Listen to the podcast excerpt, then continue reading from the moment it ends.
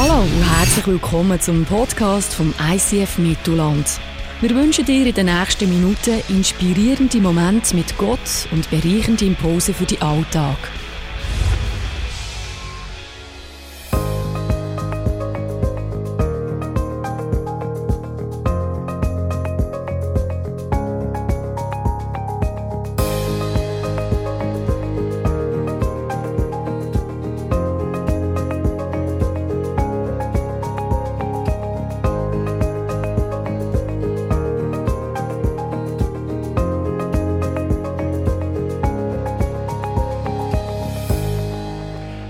Guten Morgen miteinander.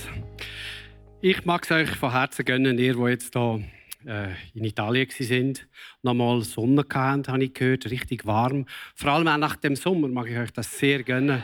Ähm, einfach nochmal ein bisschen Wärme und ähm, genau ein paar Mucken nochmal. Nein, auf jeden Fall. Es ist ja einfach auch gut, noch bisschen zu verlängern, oder? Äh, es ist auch da bis jetzt gar nicht schlecht das Wetter. Ganz toll. Ja, genau. Bestseller. Der Mario hat letzte Woche äh, da darüber geredet, dass wir im Neuen Testament vier Evangelien haben. Für die, die es noch nicht gewusst haben, sind vier Evangelien. Also viermal das Leben äh, und das Sterben, das Wirken von Jesus. Und ihr könnt euch fragen, ja, warum vier? Längt nicht eins. Aber ich nehme an, du hast daheim auch nicht nur ein paar Hosen sondern jede Hose, hat, jede Hose, die du hast, hat einen bestimmten Zweck. Sie eine irgendwie für, ein bisschen, für den Garten, die andere für in ICF und die andere für ein Hochset. Gut, die für die ICF und für das Hochset sind ja die gleichen. Oder? Ja, also es ist wie jedes Evangelium tut die Geschichte erzählen, nimmt aber eine ganz eigene Perspektive ein. Der Mario hat davon erzählt, dass der Matthäus mit diesen fünf Reden eigentlich das ganze Grundanliegen von Jesus wiedergibt. Und ich nehme an, im Camp haben wir da und dort auch von dem gehabt, von diesen fünf Reden, die eigentlich alle wichtigen Themen der Nachfolge äh, abdecken. Das Markus-Evangelium hat die fünf Reden nicht so, sondern der Markus ist anders. Ein anderes Paar Hosen. Was bei ihm anders ist, das schauen wir an. Normalerweise habe ich am TDS, wo ich das auch unterrichte, als Dozent mehrere Wochen Zeit für das. Jetzt machen wir sie 30 Minuten. Also, also einen richtigen Power, schnell Durchgang.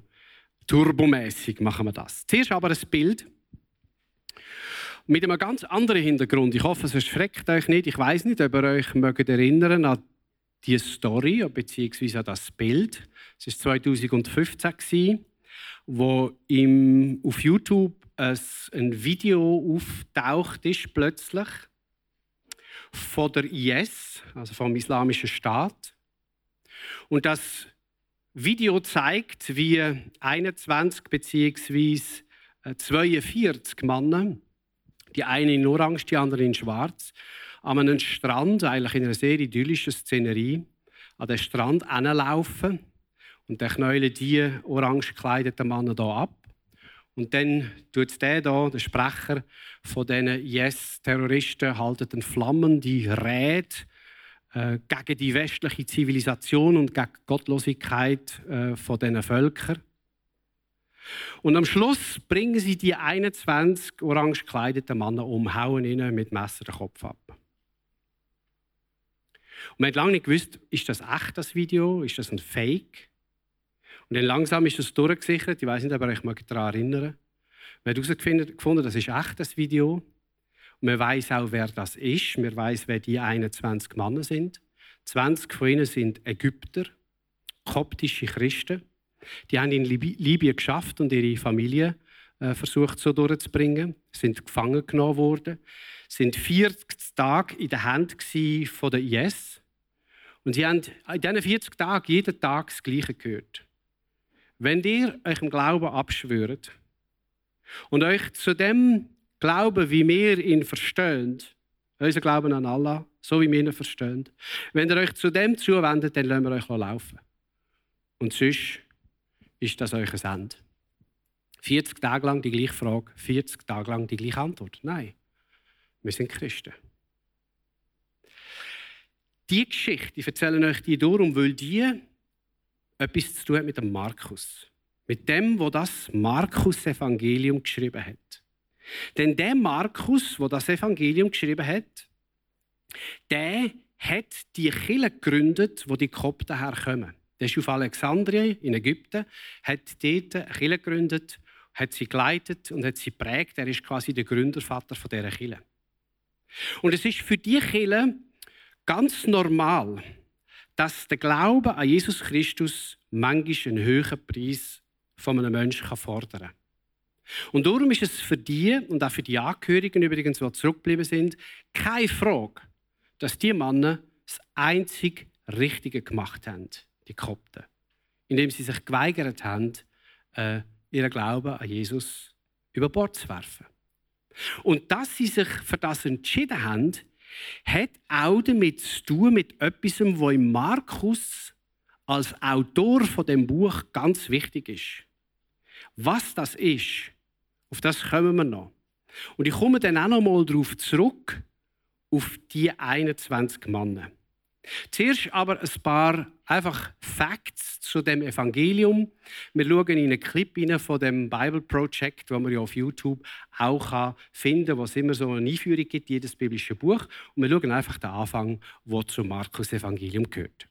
Aus urheberrechtlichen Gründen ist dieser Beitrag nicht im Podcast enthalten. Vielen Dank für Ihr Verständnis. Okay, der Clip geht ja dann noch weiter, geht etwa drei Minuten lang, einfach einmal bis dahin. Ich weiß nicht, ob ihr darauf geachtet habt, ganz am Anfang, ganz kurz wird der Markus vorgestellt. Er wird gesagt, es ist ein Begleiter von Paulus, es ist ein, äh, ein Nachstehender von Petrus. Ähm, ich möchte zwei, drei Worte zu dieser Person sagen, zu dem Markus. Der Markus ist keiner von den zwölf Jüngern von Jesus.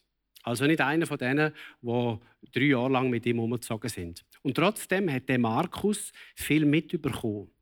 Denn im Haus von seiner Mutter, der Vater ist vermutlich schon tot hier, haben sich die Jünger von Jesus und Jesus regelmäßig getroffen. Da muss eine reiche Frau sein, die muss einen grossen Innenhof haben. Und so haben sich dort viele Leute treffen und Jesus hat oft Zeit dort verbracht. Mir geht auch davon aus, dass das das Haus war, wo nach der Auferstehung und nach der Himmelfahrt von Jesus die Jünger und etwa 100 andere Leute gewartet haben auf das Kommen vom Heiligen Geist. Das heißt also, der Markus hat viel mit überkommen, scheint aber so, als wäre er sehr distanziert gewesen und hat gedacht, okay, das ist irgendwie nicht so mein Ding da. Und dann, nachdem alles vorbei war, Jesus bereits zurück ist zum Vater im Himmel, hat der Markus wahrscheinlich im Gespräch mit dem Petrus ernst gemacht mit seinem Glauben. Der Petrus bezeichnet ihn in einem von seinen Briefen als sein Sohn, also als sein geistlicher Sohn, nicht sein lieblicher Sohn. Der, der darin zum Glauben gekommen ist. 15 Jahre später finden wir den Markus, das muss noch ein relativ junger Mann sein, auf einer Reise mit dem Paulus, auf der ersten Missionsreise. Und er reist mit dem Paulus und dem Barnabas durch den ganzen Mittelmeerraum und sie wollen den Leuten das Evangelium von Jesus Christus erzählen. Schon ein paar Tage nach der Abreise in Antiochien überkommt Markus aus irgendeinem Grund kalte Füße und haut ab. Hei zum Mami auf Jerusalem heißt sie in der Apostelgeschichte. Also Jerusalem, das Mami kommt nicht vor, aber jetzt ist seine Mami Geht hei aus irgendeinem Grund, irgendetwas hat ihn gestresst. Und der Paulus ist ziemlich hässig geworden über die Entscheidung von Markus. So hässig, dass ein paar Monate später, was wieder um so eine Reise gegangen ist, und der Barnabas zum Paulus sagt, so sein, sein Reisegefährte, komm, nehmen den Markus wieder mit.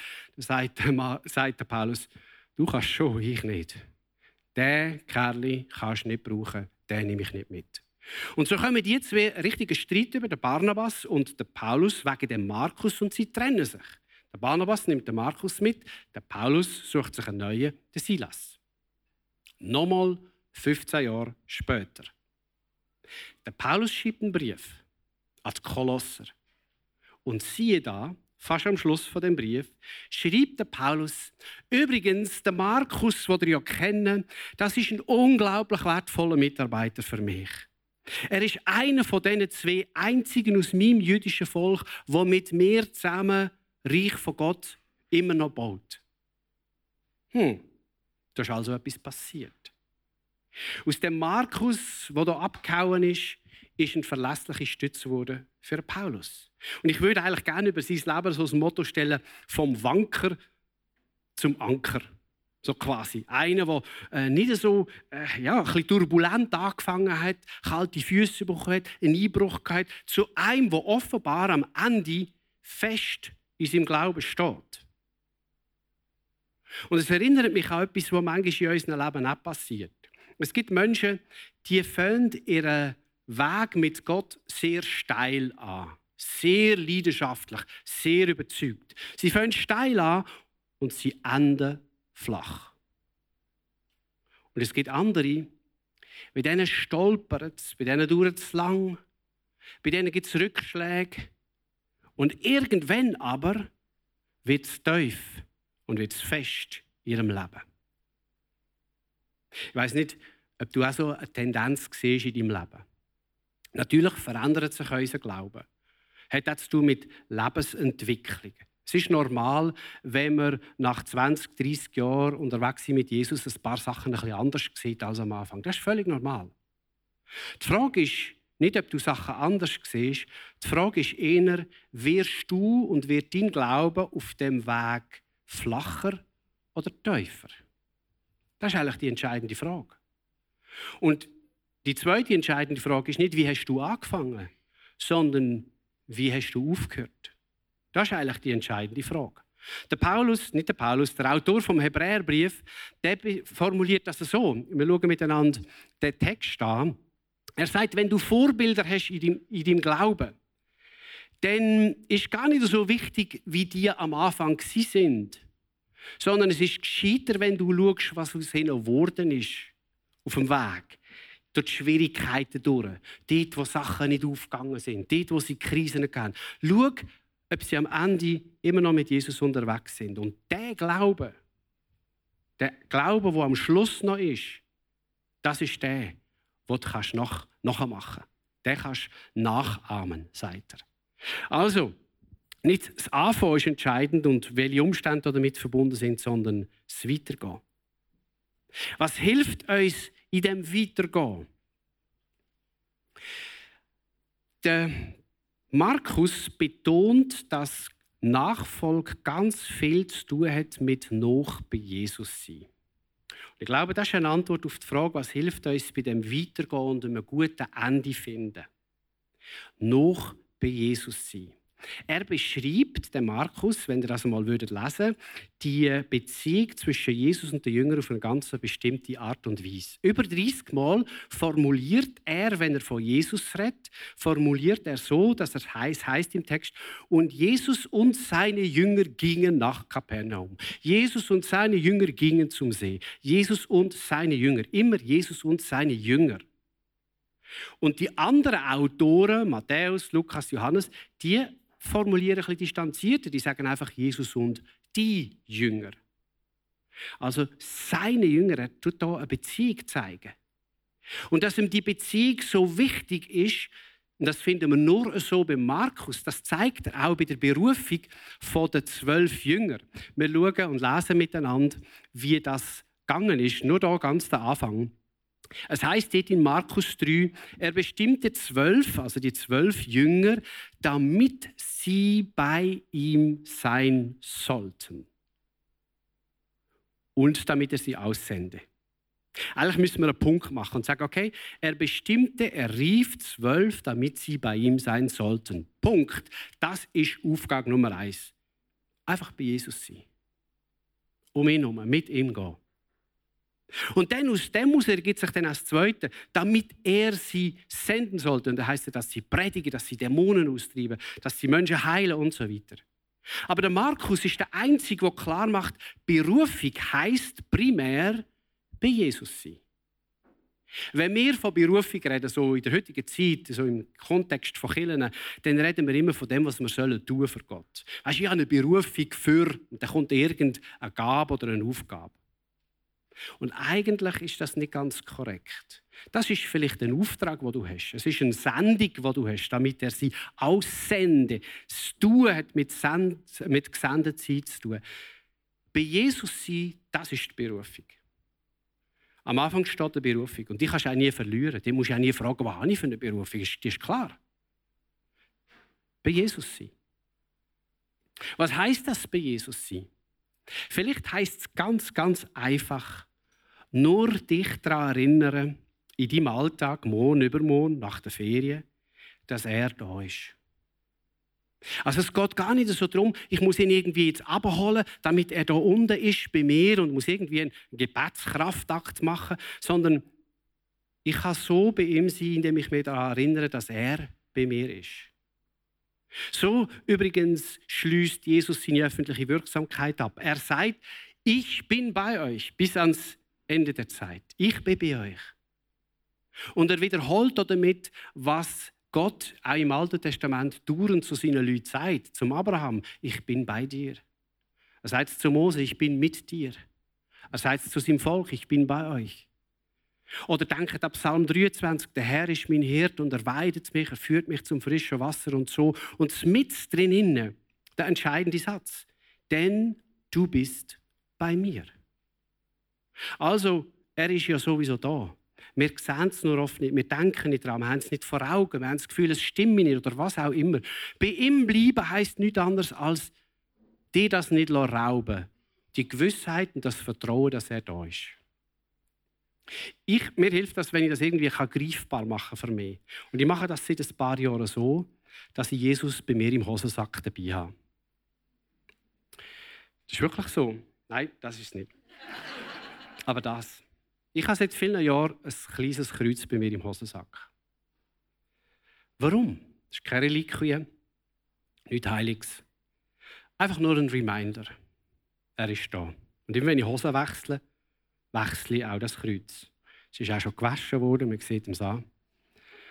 Und im Alltag, und kein Mensch sieht das, habe ich etwa mal die Hand Hosensäcke, in die Hosensäcke so wie ein Simmentaler Sen beim Jodeln. Und bei mir geht es dann aber nicht ums Jodeln, sondern einfach mich daran erinnern, dann habe ich das Kreuz, Jesus, du bist da. Du bist jetzt da in diesen Umständen. Du bist jetzt in diesem schwierigen Gespräch. Du bist jetzt da in dieser Message bei mir. Und ich habe mich an dir. Mir hilft das unglaublich. Das ist etwas ganz, ganz Simples. Mich daran zu erinnern, dass er da ist und es hilft mir, ihm noch zu bleiben. Und ich glaube, das Nachsein bei Jesus ist auch mit einem anderen Thema noch verbunden, wo ich jetzt darauf komme, mit einem Anliegen, das Markus Sacker hat. Der Markus hat wohl gewusst, dass die Jünger nur, wenn sie noch bei Jesus sind, und das gilt für uns genau gleich, dass nur dann, wenn sie noch bei Jesus sind, ein paar verdrehte Bilder über den Jesus können loslassen können. Ein paar falsche Vorstellungen, die sie haben. Denn das haben sie offensichtlich gehabt. Sie haben sich Jesus anders vorgestellt. Sie haben Wünsche an ihn, die er so nicht hätte erfüllen oder nicht hätte wollen erfüllen.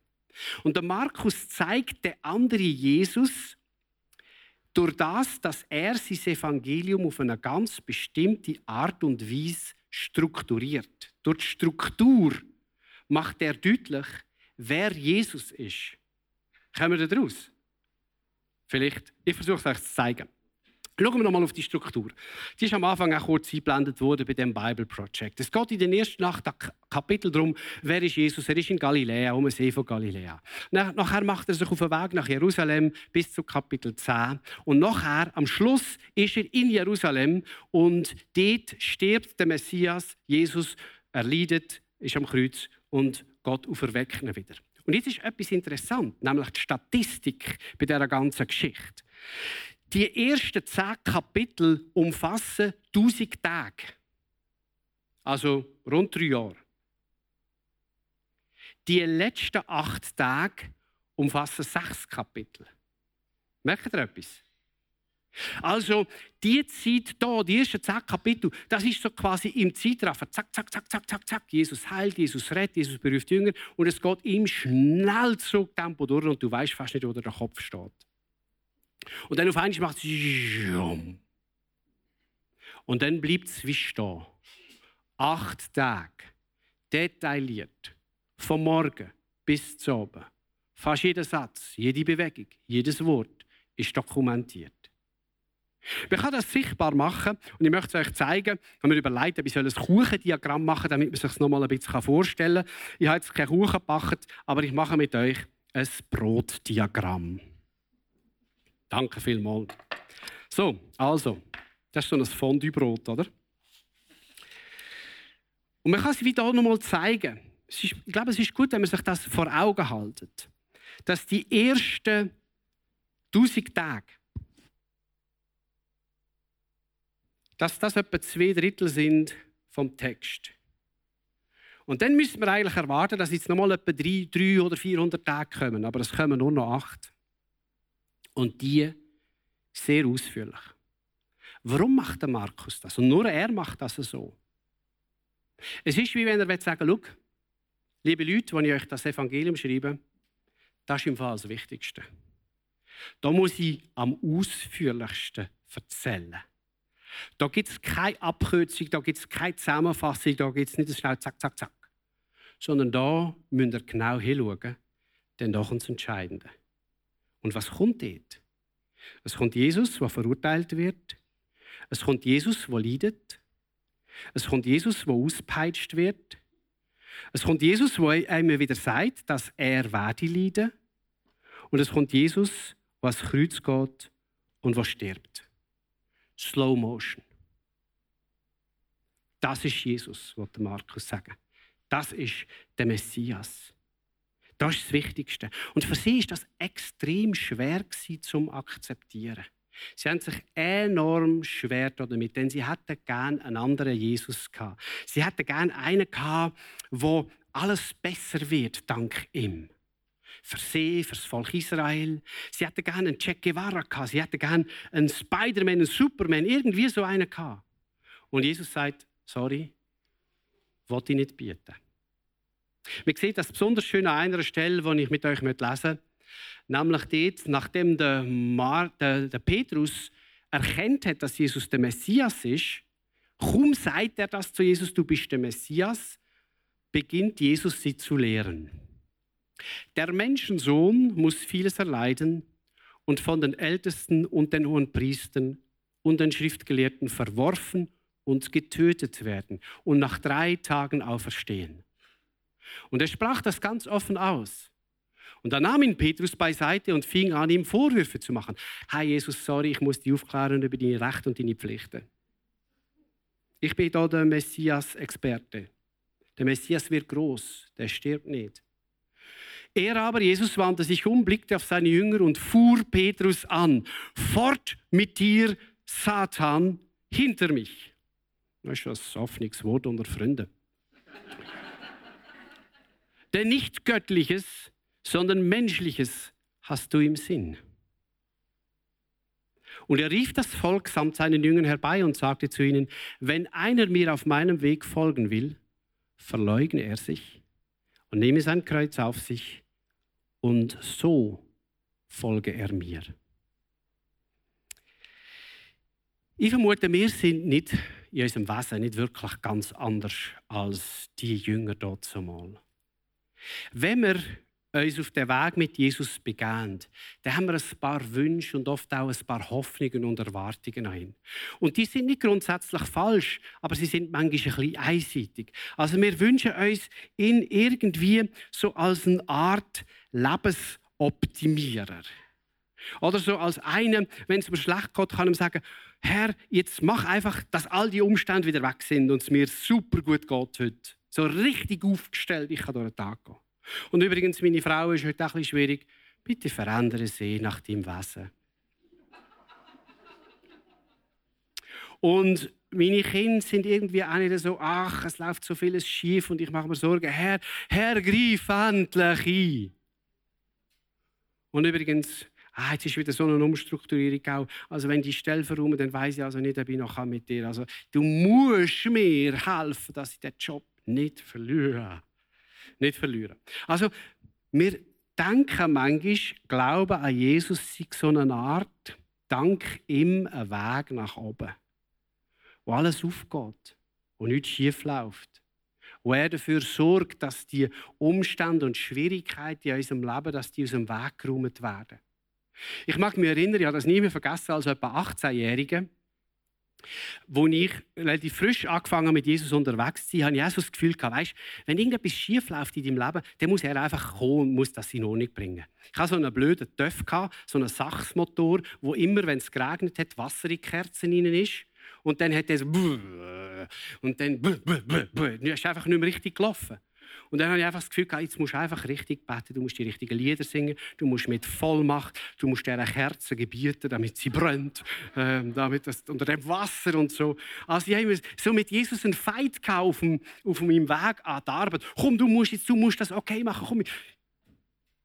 Ich muss heute irgendwie schmunzeln darüber. Das ist so einfach so mein Irgendwo war vielleicht auch mein Teenager-Glaube. Ich habe viel von Gott erwartet und das ist völlig okay so. Aber ich habe vor allem auch erwartet, dass er einfach ja, alles, was schwierig ist, für mich aus dem Weg räumt. Und Jesus sagt zu seinen Jüngern, das ist nicht mein Weg. Mein Weg ist ein anderer. Mein Weg geht nicht von unten nach oben. Mein Weg geht von oben nach oben. Er ist auf die Welt gekommen. Er ist ans Kreuz gegangen. Er hat sich ausspotten er hat sich demütigen und ist gestorben am Kreuz. Und er sagt zu deinen Jüngern, kommt den Weg mit mir.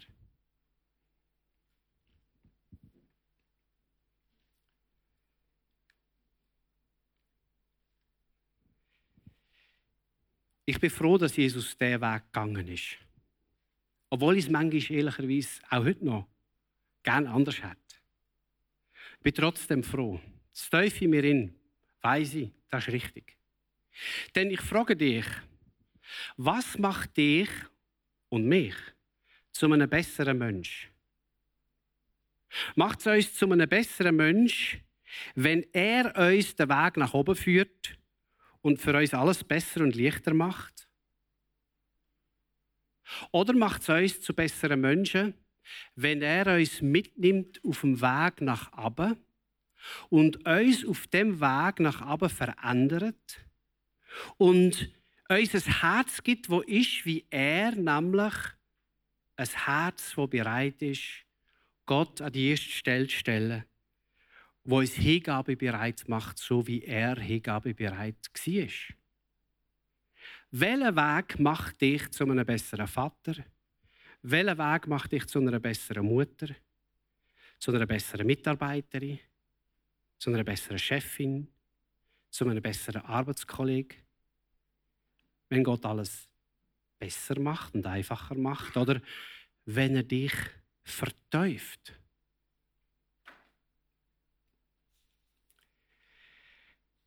In Markus ist das unglaublich wichtig Und darum tut er in seinem Evangelium immer wieder sagen, schaut, das ist er. Das ist der Jesus. Wenn du einen glaubst, dann geht es um das. Das ist im Zentrum. Und er hat das in verschiedenen Worten immer wieder wiederholt. Wir schauen miteinander in einen Abschnitt hinein, wo wir es auch noch mal sehen. Wer unter euch groß sein will, der sei euer Diener. Wer unter euch der Erste sein will, der sei der Knecht aller. Denn auch der Menschensohn ist nicht gekommen, um sich dienen zu lassen, sondern um zu dienen und sein Leben hinzugeben. Das ist der Weg nach oben als Lösegeld für viele. Ich möchte dich einen Moment mit diesen Worten von Jesus allein lassen. Wir machen das so jetzt in dieser Serie, dass wir so einen Moment haben, wo wir mit einem Bibeltext euch einfach einen Moment vor Gott löhnt. Das ist der Text. Und dazu sind auch zwei Fragen eingeblendet, die du für dich in der Stille vor Gott kannst bewegen kannst.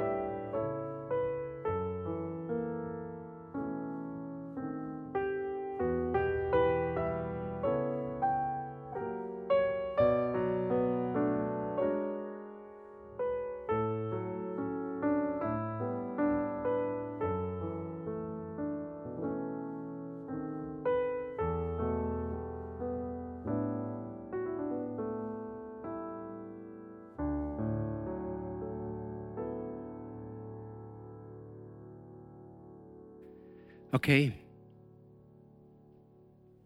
Dass Jesus abkommt, ist gut. Ist wirklich gut. Weil das bedeutet, dass er abkommt zu uns. Und dass er ganz besonders abkommt zu denen, wo ganz drunter sind. Denen, die fertig sind. Denen, die aufgegeben haben. Und die Evangelien zeigen das immer wieder, dass Jesus genau zu denen geht und sagt, zu dir aber komme ich. Und das war ja auch die Erfahrung der Jünger. Denn die sind dann, wo Jesus das Kreuz gegangen sind, allesamt abgehauen. Die haben auch kalte Füße bekommen, die haben Angst bekommen, das geht ihnen auch an Kragen, verständlicherweise, und sind alle ab, haben Jesus verraten. Und nach den drei Tagen, nachdem Jesus wieder verstanden ist, geht er sie suchen. Er geht ihnen nach und sie erwarten wahrscheinlich gar nicht mehr, dass er kommt, aber er kommt und ruft sie zu sich und sagt, Friede sei mit euch. Gott ist bei euch und für euch. Und das sagt er diesen elenden Versager. Ich finde das unglaublich. Schau, das ist Evangelium. Dass er zu denen geht und sagt, Frieden ist mit euch. Und übrigens, wie der Vater mich gesendet hat, so sende ich euch. Nehmt den Heiligen Geist und ab mit euch. Keine Bußpredigt, keine Moralpredigt, sondern einfach wieder anknüpfen dort, wo sie aufgehört haben, wo alles okay war. Und er macht deutlich, darum bin ich abgestiegen, um euch, eure Enttäuschung, eure Scham, euch Versagen, euch Kaputtsein, euch Gebrochensein, um für das zu sterben. Es ist wieder gut. Es ist alles okay. Und so gehen sie mit dieser Message, wo sie am eigenen Lieb erfahren haben. Und der Markus ist der, was sie erzählt. Der Paulus sagt es dann später so im Kolosserbrief. Und das ist das Evangelium und darum ist der Schluss so wichtig. Euch hat er zusammen mit ihm lebendig gemacht, indem er alle Verfehlungen vergeben hat. Zerrissen hat er den Schuldschein. Ganz, ganz aber nicht gekommen, der aufgrund der Vereinbarung gegen uns sprach und uns belastete. Er hat ihn aus dem Weg geräumt, indem er ihn ans Kreuz heftete. Ja, und der Markus erzählt die Geschichte, die Lebenshingabe von Jesus. Der Markus, wo die koptische Kirche gegründet hat. Der Markus ist im Jahr 62 nach Christus durch Alexandria durchgeschleift worden an einem Seil, bis er tot war. Er ist gestorben als Märtyrer. Er ist den Weg abgegangen. Und die koptische Kirche, die durch ihn entstanden ist, in dem arabischen Raum, die weiß, dass seit Jahrhunderten, dass der Glaube einen höheren Preis haben Und dass es manchmal um Opfer geht und manchmal um alles geht. Und sie wissen genau, zu was wir neigen, wenn es heiß wird. Nämlich, dass wir dann plötzlich sagen, ja, nein, nein, weißt, ich bin nicht so richtig Christ. Nein, nein, ich bekenne, ich gehöre nicht zu denen. Und darum tun sich Kopten, viele von den Kopten hier im, in Daumenwurzeln, ein Kreuz eintätowieren. Also die tätowieren schon seit Jahrtausenden. Ein Kreuz steht drin. Warum? Um sich selber nicht zu erlauben, den Glauben unter Druck zu verleugnen. Dass man also eigentlich nur in die Hand schauen und dann ist alles klar. Sie müssten sich die Hand abhacken, wenn sie möchten Jesus verleugnen. Und so können sie es gar nicht, weil es ist da, es ist eintätowiert. Und die Kopten, 20 von denen, sind an dem Strand Fossierte Wir schauen es nochmal an miteinander an. Wenn man die Bilder anschaut, fällt einem auf, dass die Männer auf eine Art und Weise aufs Meer schauen. Die schauen da aufs Meer raus. Und man könnte nicht glauben, dass sie genau wissen, dass das die letzten Minuten von ihrem Leben sind. Das sind Männer zwischen 20 und etwa 35 Jahren alt. Die haben Familie zum Teil, die haben Kinder. Und sie schauen auf das Meer raus, nicht im Sinne von, ach, ich bin der Ärmste auf dieser Welt, sondern wie wenn sie wüssten, wer dran auf sie wartet. Und wie wenn sie ganz bewusst in das hineingegangen wären. Jetzt, ich weiß nicht, ob ihr euch geachtet habt, dass da einer ist, der nicht so ägyptisch aussieht. Dem sein Name heißt Matthew und das ist ein Ghanäer. Der war per Zufall mit den ägyptischen Kopten zusammen, die die IS gefangen genommen hat. Und im Laufe der Zeit haben dann die IS-Terroristen herausgefunden, das ist gar kein Kopf, das ist gar kein Christ. Und sie haben gesagt, Matthew, hau ab, gang, schau, dass du davon kommst. Und er hat gesagt, nein, ich bleibe. Ich bin jetzt ein Christ. Und er ist mit diesen 20 zusammen in den Tod gegangen. Weil ihn der Glaube von diesen 20 so überzeugt hat. Jeden Tag, wo sie gefragt worden sind, bist du bereit, den Glauben abzuschwören? Nein, wir sind Christen, wir glauben an Jesus. Und ausgerechnet der Markus, der Wanker, der später so verwurzelt war in seinem Glauben, hat dem Volk diese Message vermitteln Das ist der Messias. So ist er. Die Kraft hat das Evangelium im Leben von Menschen. Und ich glaube, dass das auch die gleiche Kraft hat heute für dich und für mich. Und dass ihr mich nicht falsch verstehen, ich bin überhaupt nicht gegen Wiederherstellung. Ich bin nicht gegen Gebetserhörungen, die sich manchmal auch so anfühlen. Ich bin überhaupt nicht gegen Heilung. Ich bin nicht gegen Wunder. Ich bin der Letzte. Ich stehe nicht in die hinterste Reihe, wenn es um die Frage geht, dass Jesus jemand möchte sagen, ich gehe ganz führen. Aber ich verstehe mehr und mehr auch dank dem Markus Evangelium, dass es Tage gibt und Momente, und sie kommen wohl in jedem Leben, wo der Weg nach oben geht. Nicht nach oben. Wo Jesus sich nicht nach meinen Vorstellungen richtet, sondern wo er mich mitnimmt auf seinen Weg. Und der geht nach oben, manchmal, und nicht nach oben. Und in diesem Weg nach oben aber glaube ich, dass Gott etwas Grossartiges tut, dass er uns dort eigentlich auflüpft zum Vater. Dass er dort eigentlich uns in die Gegenwart vom Vater lüpft, dort ganz, ganz unten. So, und das ist eigentlich eine super Überleitung zum Abendmahl, das wir jetzt miteinander feiern können. Denn um was geht es dort? Um den Jesus, der eben sagt, ich bekomme mein Leben zu geben für dich, ich komme zu dir ab. Und gerade die unter uns, die heute unten sind, nimm es als ein Zuspruch von ihm. Das ist mein Lieb, das ist mein Blut. Ich bin bei dir da unten. Ich kenne deinen Schmerz. Ich habe ihn teilt, ich habe ihn getragen. Und ich zeige dir den nächsten Schritt. Und so lade ich dich ein, dich zu beschenken. Da erlebst du Jesus, der dir dient. Der, der dir dient. Und möchte das abfärben auf dein Herz, dass du auch so ein Herz bekommst wie der Jesus. Ich bete mit uns noch. Lieber Herr Jesus Christus, du bist den Weg nach oben gegangen, gegen alle Erwartungen der Menschen dort zumal. Manchmal auch gegen meine Vorstellungen. Und ich ringe dann drum und verstehe es vielleicht nicht, hat es gerne anders. Aber ich danke dir, dass das der Weg ist, der mich zu einem anderen, zu einem besseren Mensch macht. Zu einem, der dir ähnlich ist. Und ich heiße dich willkommen bei mir, da wo ich jetzt bin, bei jedem, wo er oder wo sie ist. Begegne uns dort. Mach uns so zu Menschen, die so entschieden bleiben in der Frage, wem gehörst du, an wer glaubst du, wer ist das Wichtigste in deinem Leben. Danke dafür. Amen.